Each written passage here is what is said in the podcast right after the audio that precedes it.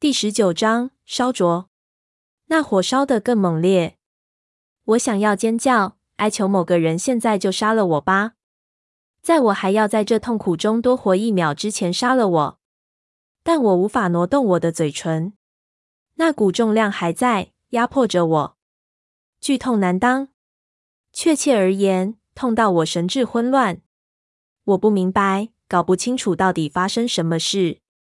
我的身体试图抵制这痛，我被一次又一次吸入到取代了几秒或甚至几分钟剧痛的黑暗中，那让我对现实世界保持清醒越发困难。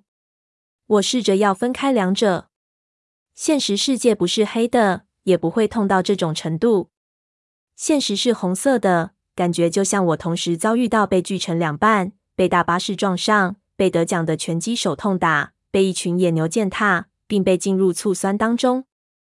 现实是，当我痛到根本不能动时，还感觉到我的身体扭曲和弹跳。现实是，知道有某样东西比所有这些折磨都更重要，却无法记得那是什么。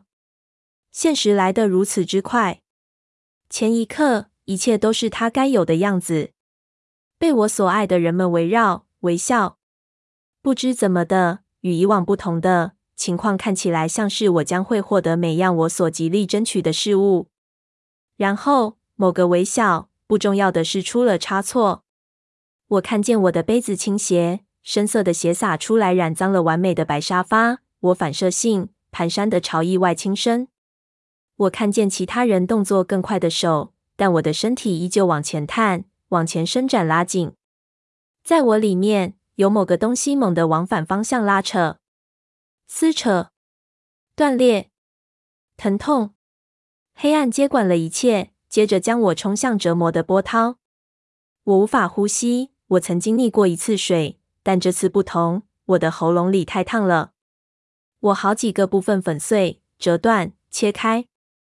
更多的黑暗。这次，当疼痛回来时，许多声音在呼喊：“一定是胎盘剥离了。”某种比刀更锐利的东西劈过我。在其他折磨中，我听懂了这句话。胎盘剥离，我知道那是什么意思。那是说我的宝宝正在我里面逐渐死亡。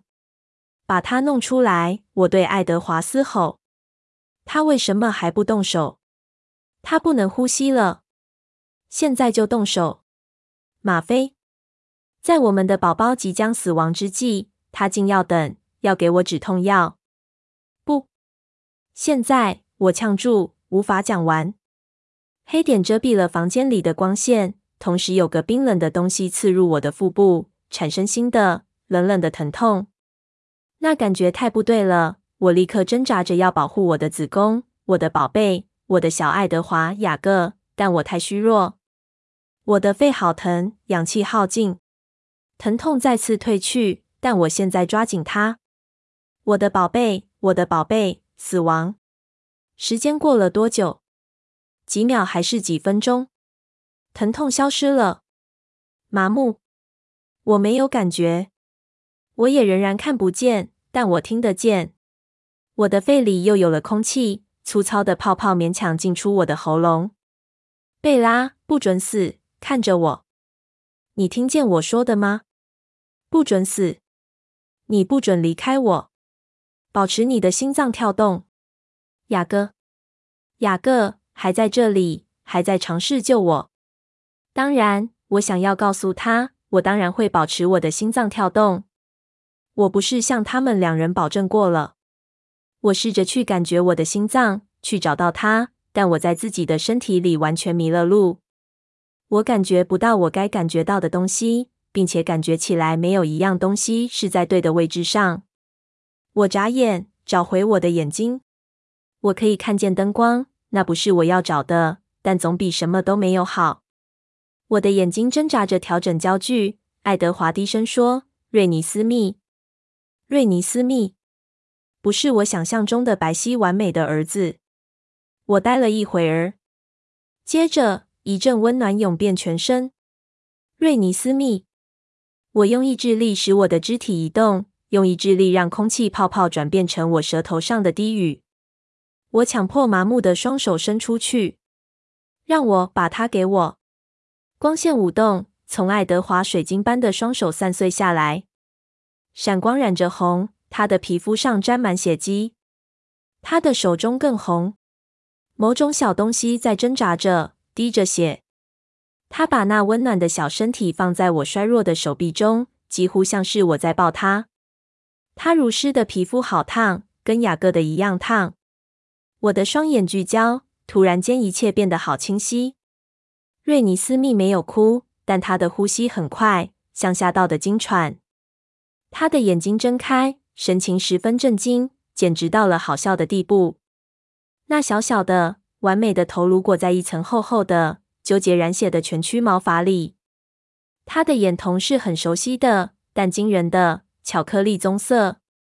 在表层的血液底下，他的皮肤很白，奶油般的象牙白，全身如此，只除了他的双颊，红彤彤的。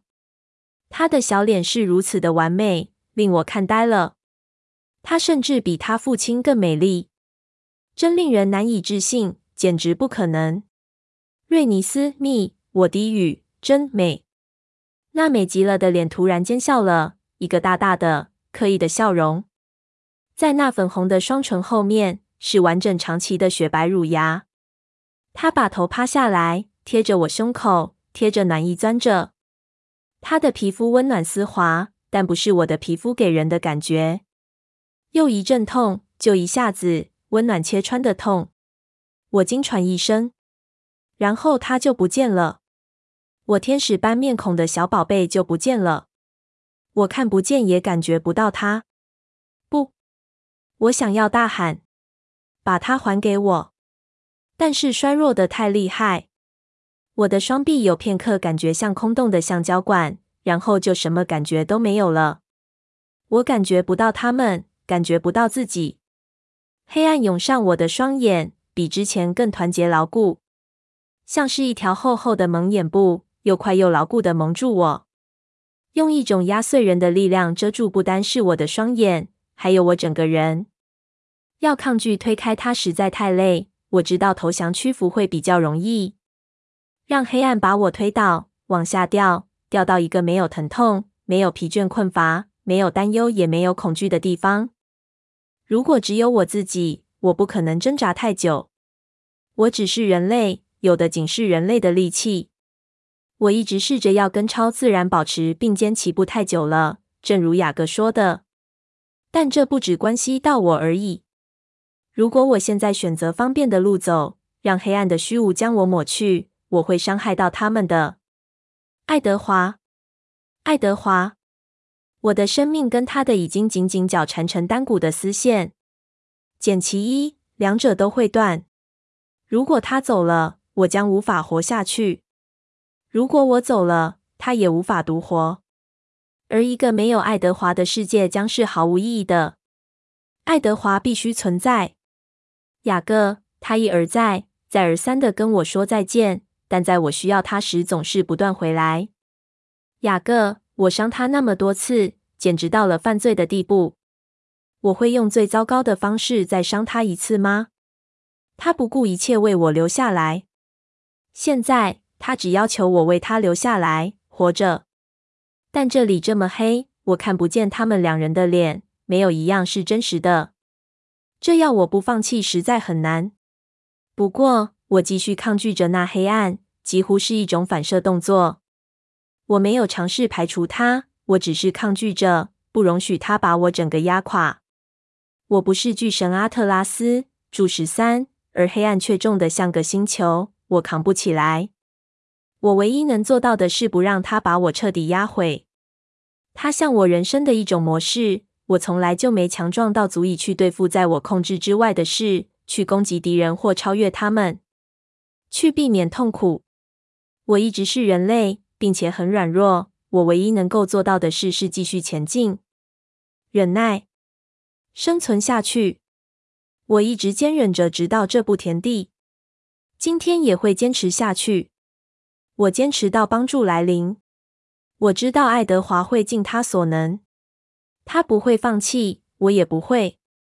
我把那代表虚无的黑暗挡开寸许，但这还不够，决心不够。随着时间步步推进，黑暗一点一滴的蚕食我这数寸的距离。我需要有个东西让我汲取力量。我甚至无法在眼前凝聚出爱德华的脸，也看不到雅各，看不到爱丽丝或罗斯利或查理或瑞尼或卡莱尔或艾斯密的脸，什么都没有。这吓坏了我。我怀疑是不是太迟了。我觉得自己在滑落，没有任何东西可以让我抓住。不，我得活下来。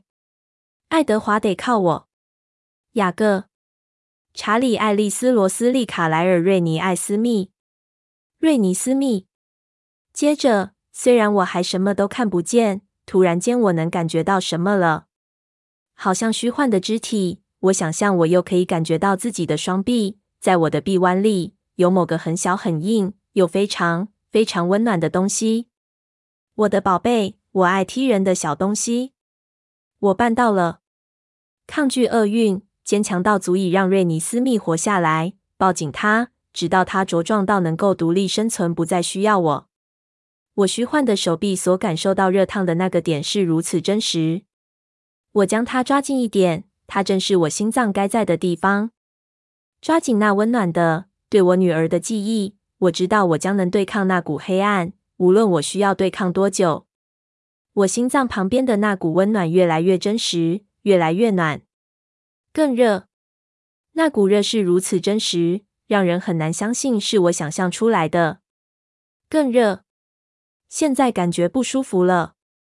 太热，太太太热了，就像抓住烙铁错误的一端。我立即的反应是丢下我手臂上那灼烫的东西，但我手臂中没有任何东西。我的手臂并未抱在胸前，我的手臂死死地瘫在我身体两侧。那股热烫是在我身体里面，那股烧灼增长，升高到了巅峰，又在上涨，直到它超过所曾感受过的任何事物。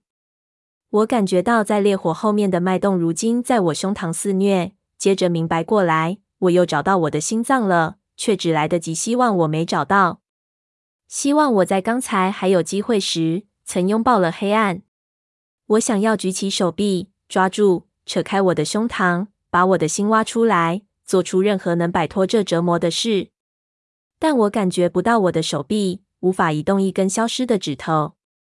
詹姆斯用脚踏断我的腿，那根本不算什么。那像是在羽毛床上的柔软处休息。现在我愿意接受它，接受一百次，被踩断一百次，我会接受并且满心感激。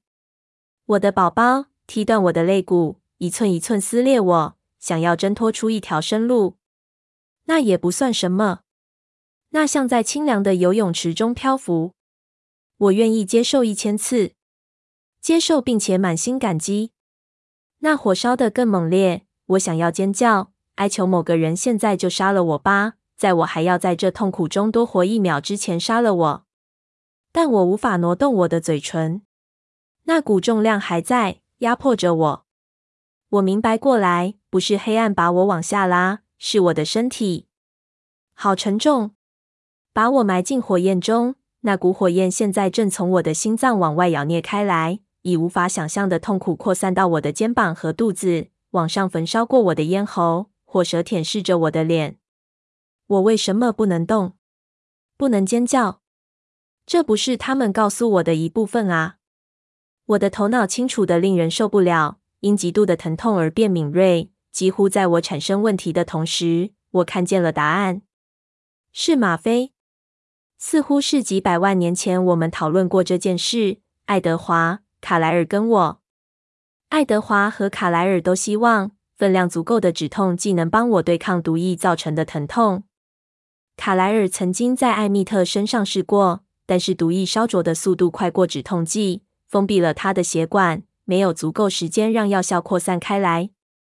我保持脸上神色平静，点头，并感谢我那少见的幸运之心，就是爱德华无法阅读我的想法。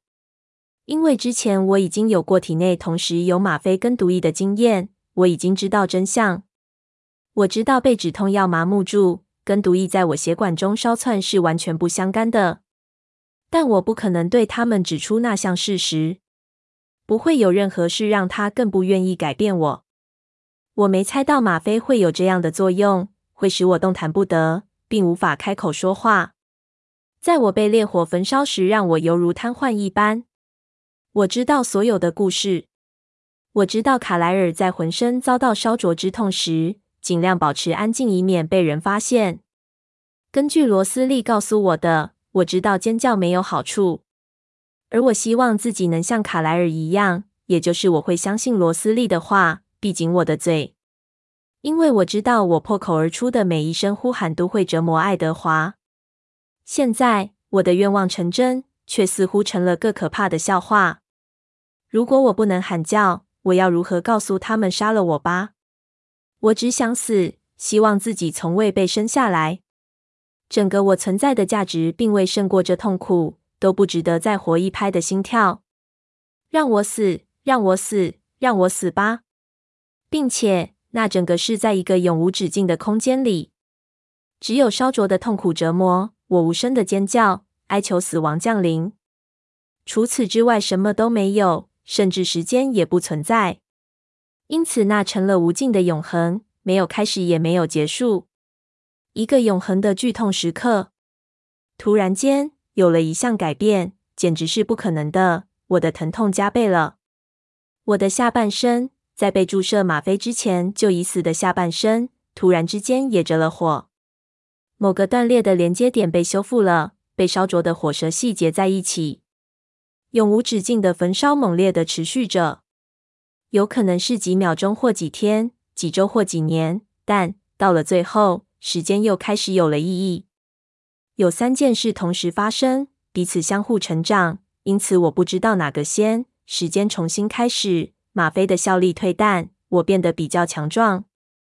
我可以感觉到我对身体的控制回来了，且逐步增强。这些增强是我感到时间流逝的第一个标记。我知道，因为我能够抽动我的脚趾，扭转我的手指握拳。我知道，但我没有采取行动。虽然烧灼的火势丝毫没有稍减一点点，事实上，我开始发展一个体验它的新能力，一个新的欣赏它。分开它的敏感度，每个火舌舔舐过我血管的猛烈度。我发现我能以它为中心来思考。我能记得自己为什么不该喊叫。我能记得我承诺要忍受这令人无法忍受之痛苦的理由。我能记得那些，虽然现在觉得不可能忍受，但这当中也许有某种东西值得我受这样的折磨。这发生的时间刚刚好，让我可以在那重压离开我身体时继续控制住。若有任何人在观看我，将看不出任何改变。但对我而言，我正挣扎着将尖叫与翻腾打滚锁在我身体里面，在那里，他们不能伤害任何人。那感觉就像我从被绑在木桩上焚烧的情况下松绑，却反过来在烈焰中紧抱住木桩，让自己坚持下去。在我被活活烧焦的过程中，我的力气只够我躺着不动。我的听力越来越清晰。我可以数算我心脏疯狂跳动的拍数来计算时间。我可以数算穿出我齿间的浅短喘息。我可以数算从我身旁某处传来的低沉、平缓的呼吸。那些是动得最缓慢的，所以我把注意力集中在那上面。它们意味着最平稳的时间流逝，比时钟的钟摆更平稳。那些呼吸拉着我度过燃烧的分分秒秒，朝终点前进。我变得越来越强壮，我的思绪越来越清晰。当新的喧闹传来，我可以聆听很轻的脚步声，一扇打开的门搅动了空气中的低语。脚步声走近了，我感觉到手腕内侧有个压力。我感觉不到那些冰冷的手指。烈焰烧掉了所有冰冷的记忆，仍然没有变化，什么也没有。有个最轻的压力。呼出的气息吹在我燃烧的肌肤上，嗅不到还有任何吗啡存在。我知道，贝拉，你听得见我吗？毫无疑问，我知道，如果我松开牙关，我就完了。我会尖叫、哀嚎、痛苦、翻滚、扭动。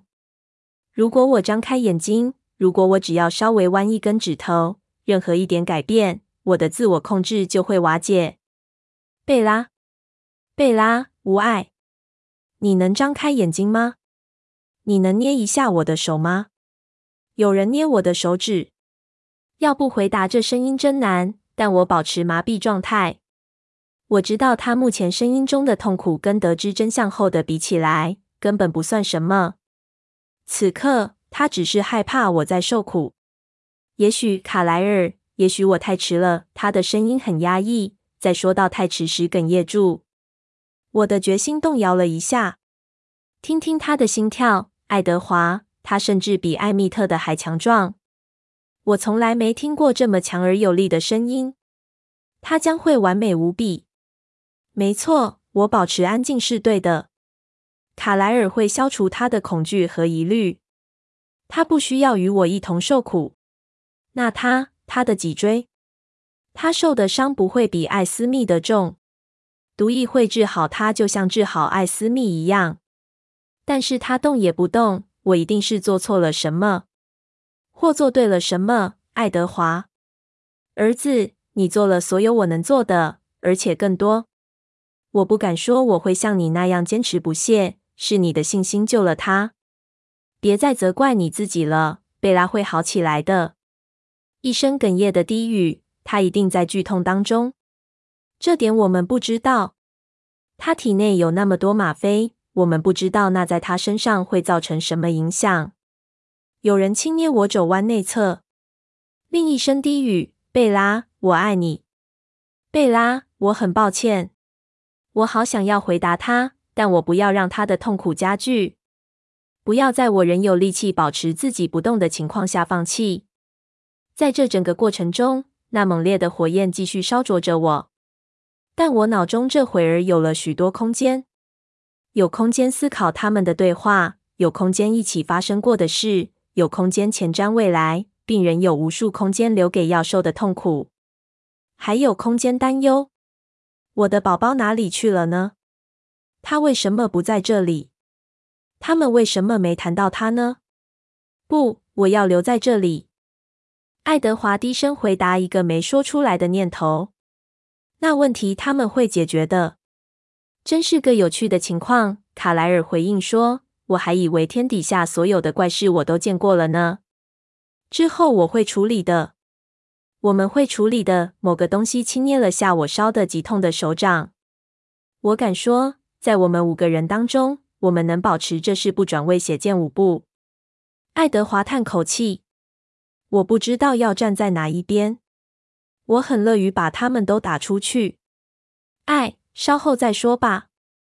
我很好奇贝拉会怎么想，她会站在哪一边？卡莱尔沉思自语着，一声低沉、压抑的轻笑。我相信他会让我大吃一惊。他向来如此。卡莱尔的脚步声再次远去，没人对此做进一步的解释，令我很丧气。他们讲这种令人难以明白的话，是要令我懊恼吗？我回到数算爱德华的呼吸来计算时间。稍后，在数到一万零九百四十三个呼吸时，一双不同的脚步声悄悄走进房间，更轻，更有韵律感。好奇怪，我竟能区别脚步声之间微小的差异。在今天之前，我根本完全听不出来。还要多久？爱德华问。不会很久了，爱丽丝告诉他。你看他变得多清晰，我也能把他看得清楚多了。他叹口气，还觉得有点怨气吗？对，谢谢你提起这件事。他抱怨说：“如果你发觉被自己天生的本领限制住，你也会很苦恼的。”我看得最清楚的是吸血鬼，因为我自己也是。我看人类也算清楚，因为我过去是人。但我完全看不见这个奇怪的混血儿，因为他们完全不在我的经验里。哈，集中精神，爱丽丝。好吧，贝拉现在几乎是一看就看到了。室内寂静了好长一阵子，然后爱德华叹了口气：“这是个新的声音，快乐多了。他真的会好起来。”他吐口气说：“他当然会。”两天前你可没那么乐观。两天前我根本无法看得正确，但现在他已经脱离了所有的盲点，所以变得轻而易举了。你可以帮我集中一下精神吗？给我一个确切的估算时间。爱丽丝叹气：“真没耐心。”好吧，给我点时间。